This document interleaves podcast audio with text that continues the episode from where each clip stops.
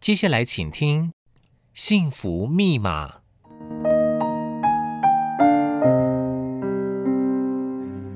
幸福不是实体，你抓不住，也摸不着。幸福只可意会，很难言传。每个人对幸福下的定义也都不同。就算你以为找到了幸福，但是打开幸福的密码又是如何设定的呢？请收听《幸福密码》节目，我们每集的来宾都将无私的分享给您他们的幸福密码。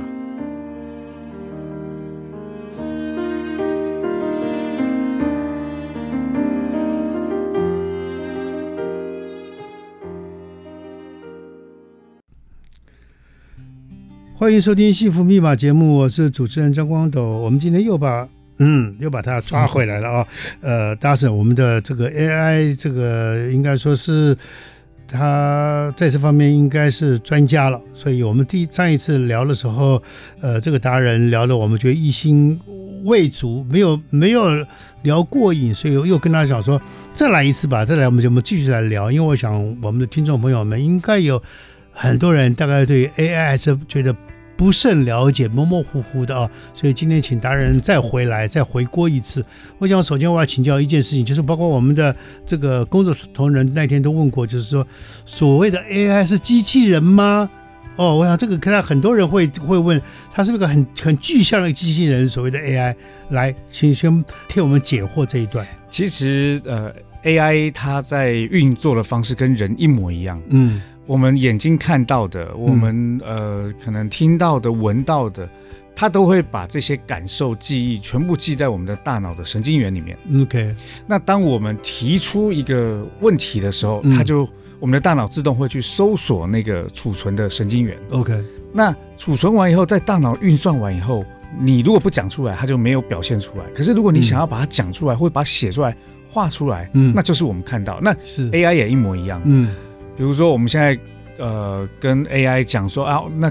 呃给我一篇文章，嗯它就会调取它在大脑当中，哎、嗯什么文章是你想要的？嗯那经过运算以后，它的呈现就是把它给文字化弄出来，嗯所以跟人一模一样。是，只是很多时候我们很少去思考人的大脑运作到底是怎么做。嗯嗯嗯，比如说，在我们现在录音室里面有什么东西是红色的，嗯椅子是红色的，这嗯灯是红色的，很多红色。可是，在我没有提出来之前，嗯我们好像不会意识到这些东西的存在。嗯嗯 AI 也一样，对嗯当你的没有问他，当你没有提出需求的时候，它就是放在那里。嗯，但当你提出来，它就会去组合你要的。所以很多人说 AI 它没有办法用很好，嗯因为他觉得 AI 就是个聊天的。嗯如果你没有把 AI，你觉得 AI 可能只是个聊天，嗯那代表其实你也没有精准的告诉他你要什么。嗯我认识太多现在正在学 AI 的嗯学生，嗯我在教他们，我都发现了一个点是，他们似乎不会嗯去跟 AI 提问。啊，嗯这个也后来我发现跟教育有关。有关以前我们在学校有什么问题就问老师，对，老师通常被问到最后就是你不要再问了，你闭嘴，嗯不要问那么多，啊，书上都有自己有看，自己看的，嗯，所以我们不会提问了。我们跟而且老中都对这方面是最弱的一个，对吧？对于老外，老外很会问，对不对？对，嗯甚至甚至问问题这件事情，不单单只是问老师，嗯，在问的过程也帮助我们去创意跟思考。是是可是因为我们都是用背的，而不是去思考问题，嗯嗯，所以其实我们在 AI 的运用上也变得更加的薄弱。嗯反倒是我们这种书念不多的，嗯我们就很喜欢问为什么，嗯会问这个东西为什么是这样，为什么我的人生是这样，为什么每一个人遇到问题的时候他会沮丧，他会难过。嗯当你越会问的时候，其实你会发现你会更好的运用 AI。嗯，对啊，所以呃，我问题又再问回来，就是说所谓的 AI，它不是个它那个它的具象，不见得是一个机器人，可能是个电脑。它是个，它其实是嗯，呃模仿人类大脑运作的过程，所以它等于是一个大脑。一个大脑。嗯对，你看哦，嗯我们眼睛看东西是用眼睛看，对，电脑看东西是用镜头、摄镜像头看看，，摄像头看，嗯我们呃听到声音，它用的是那个收音的喇叭、是，收音的录音器，嗯所以都一样啊，只是进去到大脑以后，它被转化成什么样的嗯讯号？嗯嗯，那转化讯号以后会启动它的运算层、嗯隐藏层，嗯嗯，来给我们答案。嗯，嗯，那嗯答案的出现可能变成文字给我们，是或者是变成声音给我们，是，或者变成图像给我们，嗯其实都是一样的概念。啊就是那就是他我说的具象，就是等于说我们的面对我们自己的手提电脑类似，是不是？电脑只是个载体，对只是个平台，对可是关 键是，关键是它是一个大脑，对它就是一个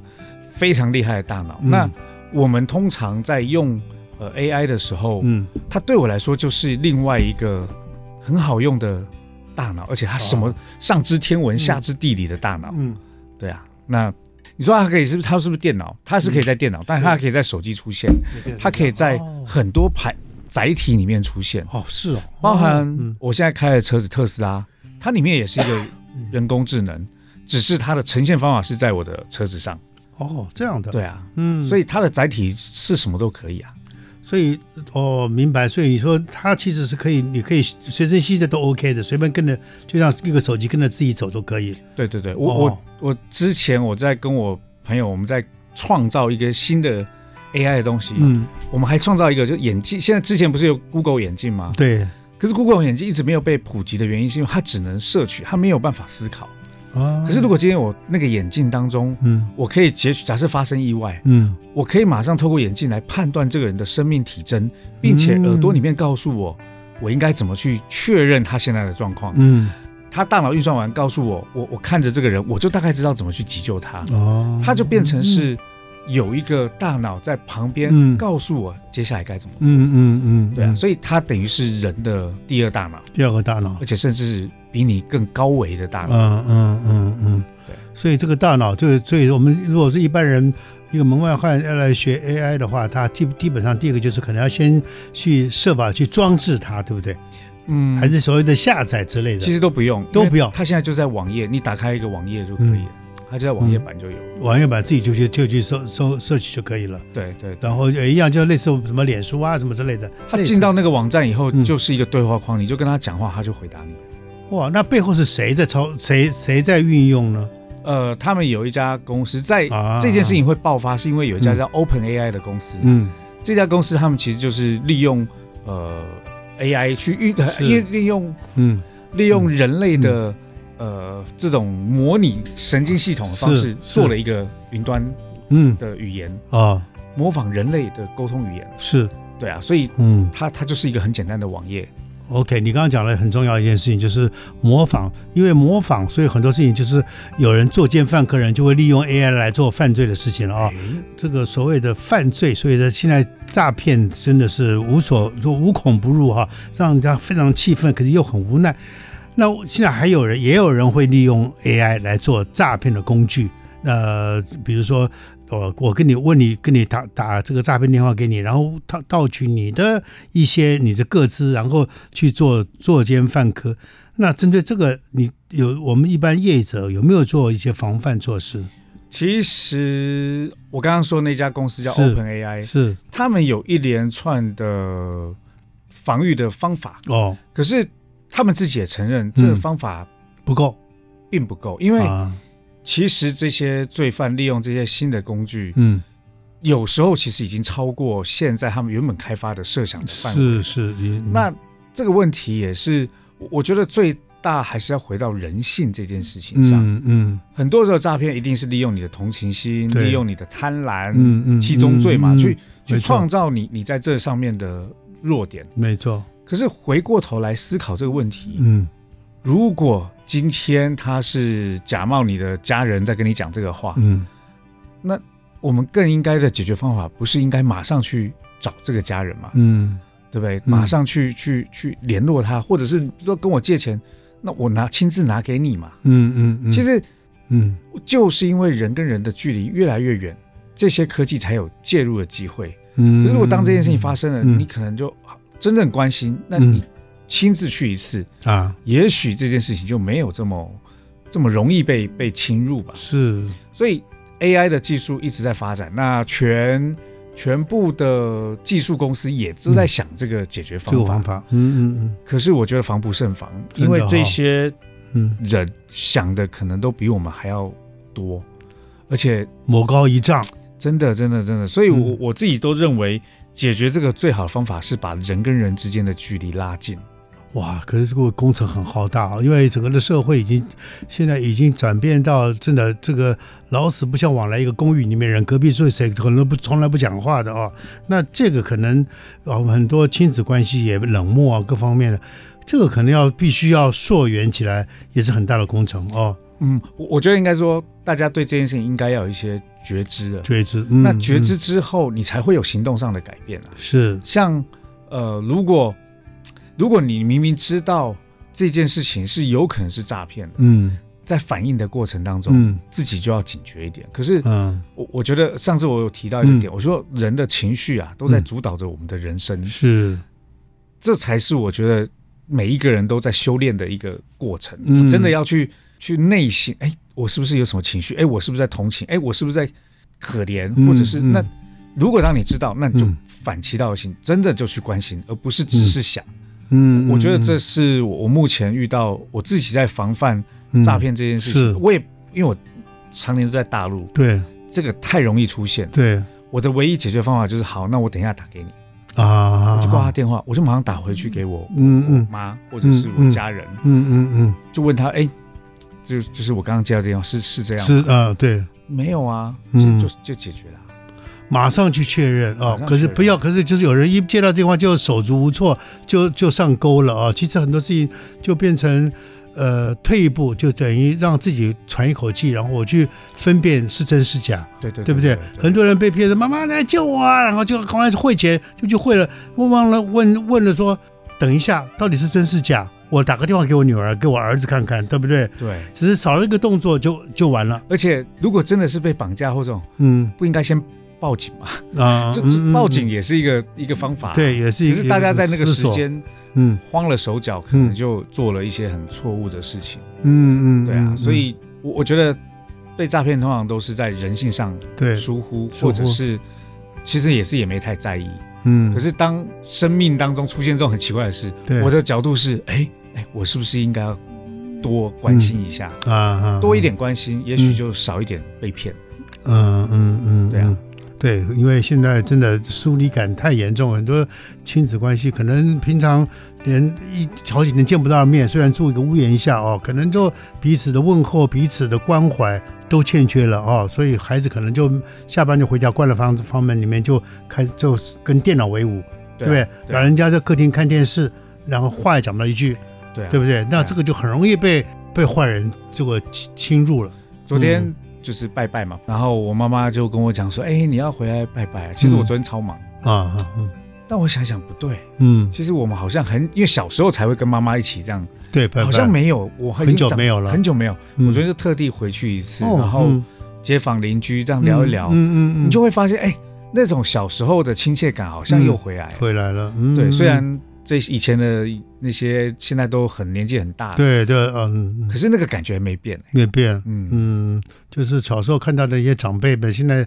原来可能就是叔叔伯伯，现在都变成阿公阿嬷了，对不对？对啊可是他们也需要人家关怀，相对的，你我们重新见到他们，我们也会有一种喜悦，对不对？对对对，嗯而且、而且也就是因为科技进步方便了，人的感觉变弱。那嗯返回来，如果我们把感情加深了，嗯其实科技有没有进步，对我们来说也没什么差。啊嗯嗯嗯，对啊，我我们昨天大家这样子弄一弄，嗯就是一起完成了是一个普我渡觉的得感觉，嗯嗯那个可能是 AI 带来不了的感嗯受。是，所以相对的这个呃 AI 的诈骗，就是说在它在这个我们刚刚讲了，道高一尺，魔高一丈，坏人他真的要利用 AI，他是无所不用其极。那我们既然防不胜防，我们就反反过来先反躬诸己，从自己来先来自己去检讨、去反省一下，对不对？对你改变不了环境，改不了别人，你只能嗯改自己啊，只能改自己，只能从自己下手啊。嗯嗯对啊嗯，因为因为确实那些真的，我想这段我觉得访谈很重要，就是呃，大神也让我们听众朋友可以去思考一件事情，就是说我们平常日常生活当中有哪些事情让我们受到、呃挫折，或者是受类似受骗，我觉得一般人受骗是最大的愤怒，是我们对于人的信任被破坏掉。没哦错，没错我，想这个是非常非常恶劣的一件事情。是是。嗯，而且我自己也有设一个线，就是如果嗯朋友跟我借钱或者什么，我我会对这个朋友有一个价值的数字，嗯，我就借给你。嗯啊！借了以后，我其实就不会要了，我不我不会期望你还我，我我根本就不期望，嗯，因为他就是对我来说是是我我对你这个人的价值。是那是就是如果他是真心的需要，那也没有没所谓嗯啊。嗯嗯嗯嗯但如果他是被骗，那也就是在这个金额上而已。所以，我我觉得这可能也都是心态要去做一些调试的。嗯嗯嗯嗯待人处事或是是待人接物，它本来就是会有一个嗯，一个标准的。没错，那这个标准在每一个人的心中，嗯。对啊。那如果是这样，即使他把我骗走了，那嗯我也 OK 这样。我懂，所以你刚刚讲的是没错，就是朋友来借钱，我我设定好，我大概能够，我只能上次多少钱，我大概只能借你多少钱。可是我没有设想说你一定会还我，可是你还我是让我捡到的，没有还我你就算了，对不对？对啊。那对啊这个可能就是在日常生活上，呃，应对这些人人际往返的一个呃很重要的一个自己，你刚刚讲的就是我们自己要先去设定，好，我们就去先思考多，那别人不变，我们来变，我们怎么来改变我们自己哦？对啊，对你这个讲，对我给我我也给我一个一个一个一个 hint，因为我也曾经碰到呃，以为是一个呃网络上认识个朋友，然后也有共同信仰，然后就会因为共同信仰，所以就会比较信赖。可是有一天忽然间跟我开口跟我借钱，我想第一个我跟你没有交情，你跟我开口，对不对？第二个，呃，你是不是因为这样的话，如果我答应借给你，可是你是不是也养成你另外一个呃，甚至于将来更贪婪，是看 看害更多的人，所以我就拒绝了。好、我想这个，我甚至于我都我没有封锁他，可是我相对的我就防范了这会个冷，淡。对对，嗯呃，我想这个呃人在生活当中这种陷阱无所不在。是呃，可是相对的，我想最重要就是，我觉得还是那个信任。对啊，对啊，而且嗯我我我觉得他如果真的是因为有一些困难跟我借钱，嗯那我借他算是 帮忙。那如果他是用这个方式来骗我，其实他自己的业力他也得自己承受啊。嗯嗯，没错，对啊，是啊，我不能嗯去把他的业力背在我身上。没有错，那太划不来了。对啊嗯对啊然后呃养虎为患，对不对？让他这个将来害更多的人，那对变成我们自己也要也要分担他一分业了。对啊，所以哦调整自己是最简单的。真的，真的对，不要要求别人，先要求自己吧。你一直说你的人生道路上有非常多的境遇是让你呃，忽然间你就学会了转弯这件事情啊、然后让你的人生观有很大的改变。我们上一次聊到你在印度的一些经验，可是没有好像没有聊透。我们今天竟然要把你请回来了，来，我们来再听听你聊一下你的人生转弯处。嗯，好啊嗯其实，呃，我会去印度那时候是因为我饱受两年抑郁症的痛苦。忧郁症啊，哦对对对，然后其实有两次我站在窗台想要结结束这一切，天哪，嗯。可是第一次是因为、呃公司经营的问题嗯负债，那你对就想要结束，但对你，就想你做的这件事情好像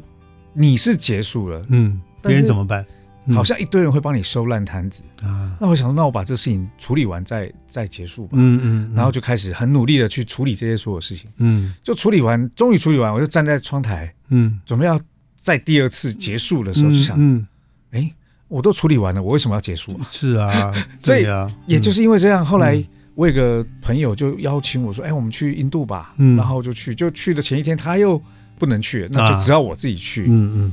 呃，印度的第一天，我上次有聊到那个故事嘛，嗯嗯就是你要学会放下，你才能拿更多。嗯这件事情之外，我后来就发现，第二天、第三天每一天都有。我印象最深刻的是在海，也是在海滩。嗯上次有讲到海滩嗯，那个快故事点，嘛，对不对嗯海滩的那个凉那边有一个小凉亭，嗯凉亭里面放了佛祖，然后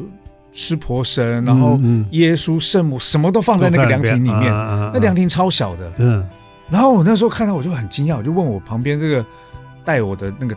老嗯，师导游啊，导游，嗯我说哎，为什么那个凉亭里面放了这么多的嗯，神神神啊，嗯，他们不是都都不同的为教为什派么把放在一起？，嗯嗯他说有很多时候啊，我们自己的理解或是想法，才是自己禁锢自己的那个原因。嗯，对，他们来说，他们都是一起的，而且他们的目的都是希望人们向善，嗯，啊所以他们本来就应该在这里待着就好，也不要占太多空间。可是他就回过来问我，嗯，你们自己把很多东西分得这么清楚，是，才把自己每一个都把它关在一个小，就像关在一个小房间里。嗯，可是当你把心胸打开的时候，你也可以去参与佛教，你也可以参与基督教什么，你就会发现，其实大家讲的都一样，只是用你听得懂的语言在讲。哦，听完这件事情，我后来在一个转念的东西改变了。啊，人啊，很多时候我们都要求完美，嗯或者是你要求所有事情一定要按照计划来。嗯可是也就是因为这样，我们缺乏了包容性。嗯，当你对很多东西有一个模糊的空嗯间、模糊的包容的时候，人生其实过得比较快，而且快乐，嗯嗯，而且你还会发现，也就是因为有这包容性，你开始学会遇到什么事情都能够随机应变。嗯，这个是我后来做创意，因为我是做创意，是最是做创意最收获的一个概念。嗯因为以前我们做创意之前，一定所有计划都要做的嗯，妥妥当当，对，都不能改，嗯，一有问题发脾气，一对，有问题就为什么这样？然后预算超支就发脾气。嗯，可是是当你认为这一切都是可能发生的时候，啊你能够包容这一切的状况的时候，嗯，你就会发现问题出现了。那你的下意识就是，那我们想办法怎么解决？嗯我们要的是结果，而中间的过程都是修炼的过程。嗯嗯嗯，那这也是我在印度发生的发生的。嗯好，那呃还有很多，比如说我们在印度，我我去了一个地方叫曙光村，嗯曙光村那个地方，他们是一个很独立的村落，然后所有东西都自给自足，哦，然后他们开放了一个小的区域，是让外面的人可以进去，嗯哦，就是住在那个地方。我去的第一天，啊，他们就提醒我，他说：“哎，那个刘先生，我们这边的店都是自给自足，所以千万不要浪费，啊，不要浪费电，嗯，晚上睡觉不要开空调。啊啊啊，然后那天晚上我又忘记了，就开空调，嗯嗯睡睡睡，有人敲门，嗯，啊，嗯有人敲门，啊，我就开，哎、嗯刘先生，我们整个村落嗯都停电了，为什么？嗯，因为可能你晚上开冷气了。啊从从那天开始，嗯跳我电再也不敢开冷气睡觉。哦，那你就会发现你自己舒服了，可是对你害害所有人没电了，整个村两千多人没电，哇哇，那个压力多大啊！哇，那那个时候你也开始会去思考，嗯，在印度的晚上，怎么样让自己舒服的没纳错凉。，嗯，可以睡觉，嗯对我，嗯我就后来我就跑到那个屋顶上面，嗯看着星星，嗯吹风睡觉，很舒服。啊，可是如果你啊在房间，你就太看不闷了星星啊，对对你就享没受错不了这些东西啊。嗯嗯，所以这也是我觉得在印度学会了在没有资源底下如何自得其乐，嗯，嗯而你的资源，你你用的每个东西，其实都是别人辛苦的劳动力啊。啊。对啊，可是就是说，因为你是勇于自省的人，可是有的人可能会认为说，呃，反正我来这边，我我爽就好了，我凉快就好了，我管你没有电是你家的事情，我我就睡个好觉最重要。所以人还是会不一样的，所以你会勇于自省。可是对于有些人来讲，可能自私的人来讲，他不会这么想，对不对？刚刚斗哥说的这个自省，嗯我觉得有个前提嗯，叫做你人生有没有遭受打击。上次我们讲到那个话题嘛，对你要开挂之前，你必须要先挂。对，嗯如果嗯，我都没有，我都过得很爽，嗯我没有挂，对，他就不会回到去思考这个问题了。就是呃没有没有去碰到真正的挫折跟一些考验了，嗯我如果去了印度那一趟，我是去观光去旅游的，对我完全可能不一也样想不了这些事。嗯。可是我那个时候已经经历过几次对准备要结束了，对，你就会发现人生身上的东西没有一件事情是重要的，嗯，反倒是内在的富足是重要，你才会开始反思。那一刻你连生命都可以不要了，所以说，可是你因为你先回头去看，你会觉得可能后来可能反正是对你来讲是多余的，所以多余就是捡回来了，对不对？，对嗯对，就是你会后来我对得失心这件事情就会更加的看淡，嗯，有了哎开心，没有了也本来就不是你的。啊啊，嗯所以嗯后来我对这件事情就是就压力没，嗯，你知道我们做创意做生意，对创意做出来能不能得奖对得失心，对，案子做了能不能赚钱得失心，没错可是到后来你就会发现，没有这个东西之后，反而救了你很多。嗯我说我二零一九年回去，我开始把我公司的股份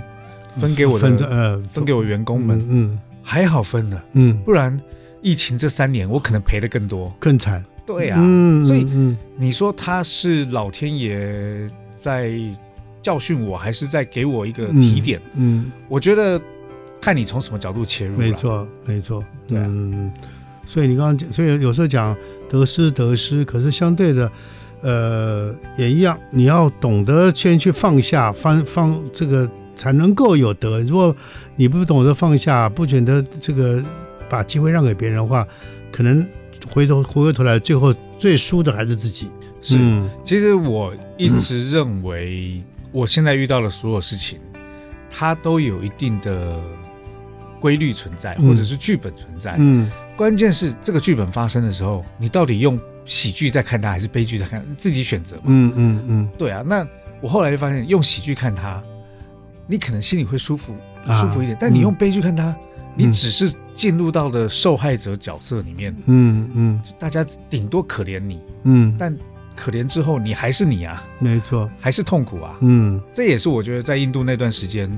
感受到的嗯，嗯最最深刻，就是时刻内省，嗯时刻觉得生命是有限的，时刻对得失不用这么在意。嗯，所以我才说印度回来以后，嗯我人生开挂。啊嗯嗯，对啊，我我常那时候我记得我有一天晚上我就问自己，嗯如果我只能活十年，我想要干嘛？啊我十年说长不长，说短不短，嗯还是该工作工作，该干嘛干嘛。嗯可是剩了五年以后，嗯我还要干嘛？嗯嗯，三年还要干嘛？一年之后还要干嘛？你就会发现，其实你现在在意的很多东西也都不重要了，啊嗯嗯，因为它是时间让整件事情的价值感越来越重。对，那为什么不先去做这些你自己觉得很重要的事？嗯嗯当这些东西做了，下一批本来不重要，可能就变重要，再做。嗯嗯人生最痛苦的不是死，嗯，而是死的时候开始 后悔。真的啊，那后悔已经完全来不及了。 我我我说我站在那边，那对啊呀，因为我之前玩极限运动，我对骨头断什么，对我来说那个顶多是痛而已。啊啊我当时在这边，我想说，其实我不怕痛，嗯但我真的只是怕，我好像该说爱的人没讲，嗯啊，该做要做的事没做，没错，那个是我觉得最痛苦的事。那可能是可能那到那一刹那，可能后悔就完全来不及了。对啊，对不对？哇，明白。所以我想，呃，你的大彻大悟应该是那一趟印度之行对你来讲是，呃，刻骨铭心的哦。呃，你曾经得到忧郁症，然后呃你甚至于在跳楼之前，你留下了遗言。那个遗言，今天回头去看，你觉得好笑呢，或者你觉得反而你觉得那个对你来讲非常重要？嗯，我我当时架了手机，嗯然后就开要录嘛，对，按开始的之后那一刹那，嗯我瞬间就发现我要什么，因为。你平常在追的，你平常在在追求的名利，嗯或者是追求的很多事情，嗯，在按下去要录遗言的那一下，根本都不重要。你只想要，嗯，你只要啊，你只想要跟你爱的人说话，妈妈怎么样的？嗯嗯嗯然后你只想要把你觉得最珍贵留给他。那嗯，最珍贵，，你就开始说，是你的车吗？嗯，不是，嗯嗯嗯。是你的公司，还是你那些奖项？嗯，都不都不是是欸嗯嗯可能是最深刻的一句话，或者是一个对人生的看法。嗯嗯，嗯哇，以前啊，写一个纸条给人家好像也没什么，可是，嗯，在那个当下，你会发现嗯这些东西都是很珍贵的。是，对啊，那嗯也是遇到那时候我们聊我有一些朋友过世的事情嘛，嗯嗯嗯你就开始会去思考这个这种他的离开到底对我活着的人没错是什么角度？嗯嗯，那你现在你可能就是要离开的那个人，嗯，那你要想想你对别人来说又是什么样的角度？嗯很多的东西的思考都是我们平常不会去想想的，嗯嗯而也是因为这样，嗯你开始去更想要负责任的把这些事情处理完。嗯嗯其实有时候我觉得站在那边准备，其实有时候那个角度不叫负责，只会想到一个就我好累啊，我想要结束这一切。嗯嗯可是当别人要去承担你的那些事情的时候，嗯， 别人更更无辜，更无辜，这嗯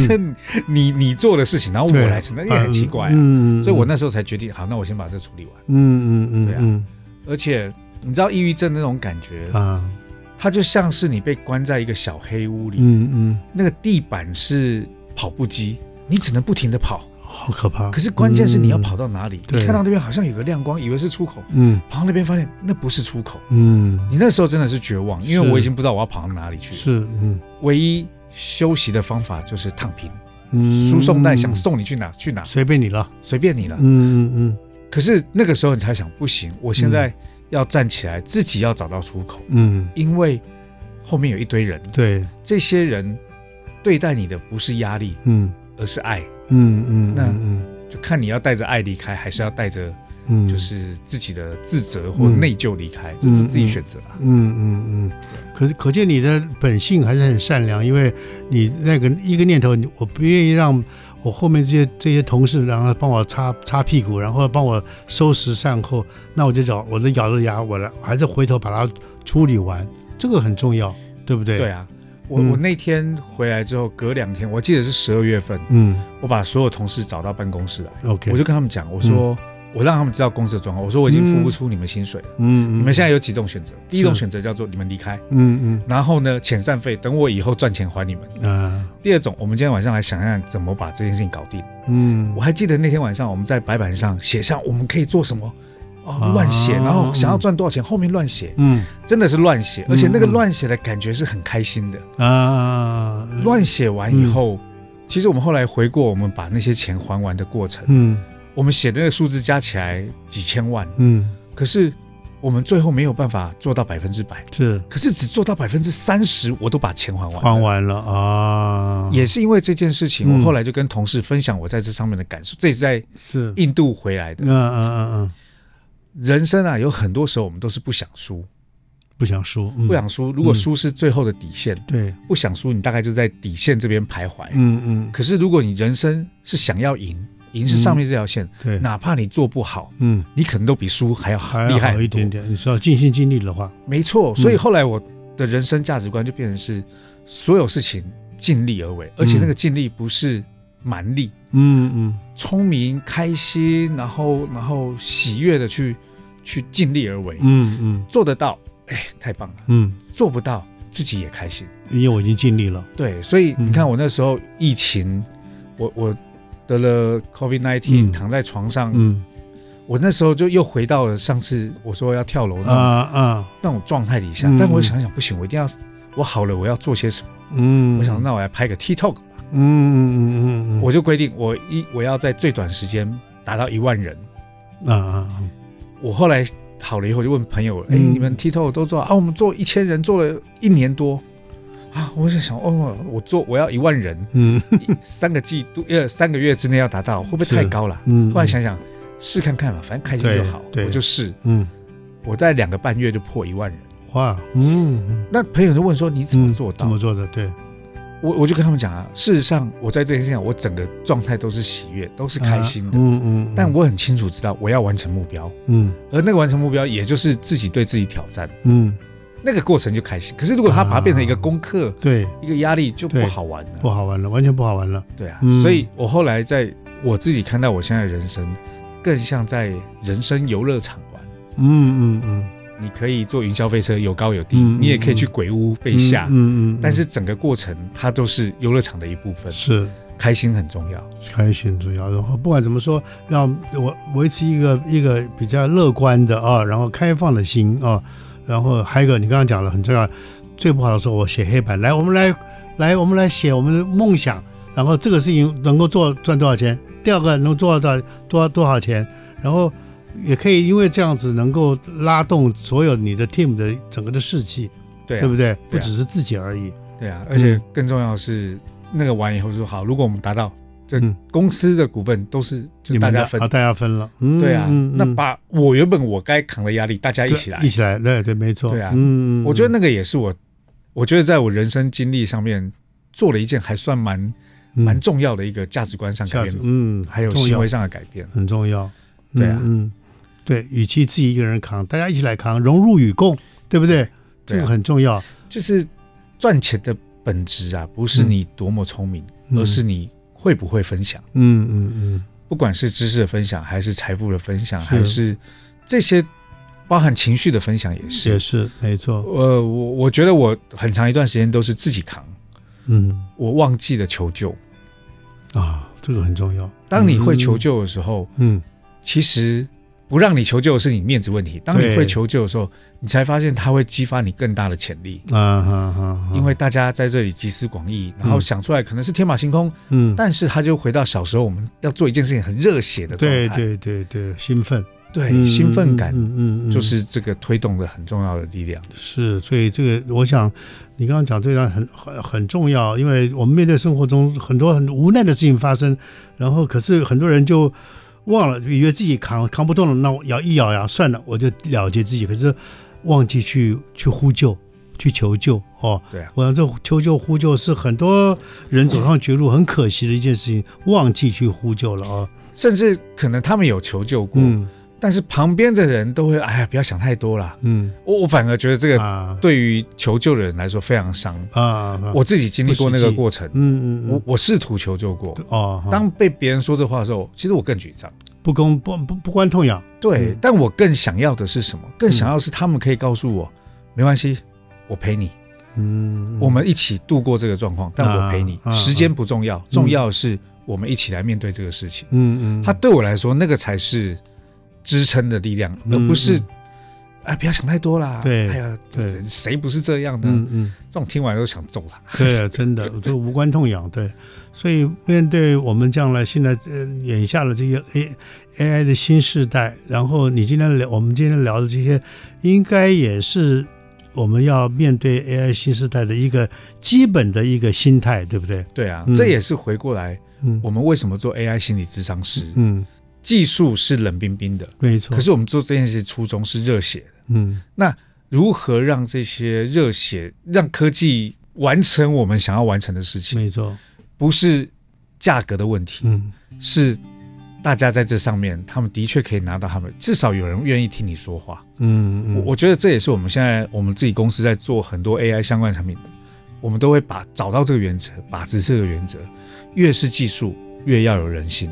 嗯人性化，而不对啊是冰冰冷冷的一个机器，一个机器人，对对、嗯对，那呃，当然这个过程当中一定会越来越进步。也许有一天 AI 它也懂得情绪是什么，嗯，可是它懂得情绪可能跟我们的经历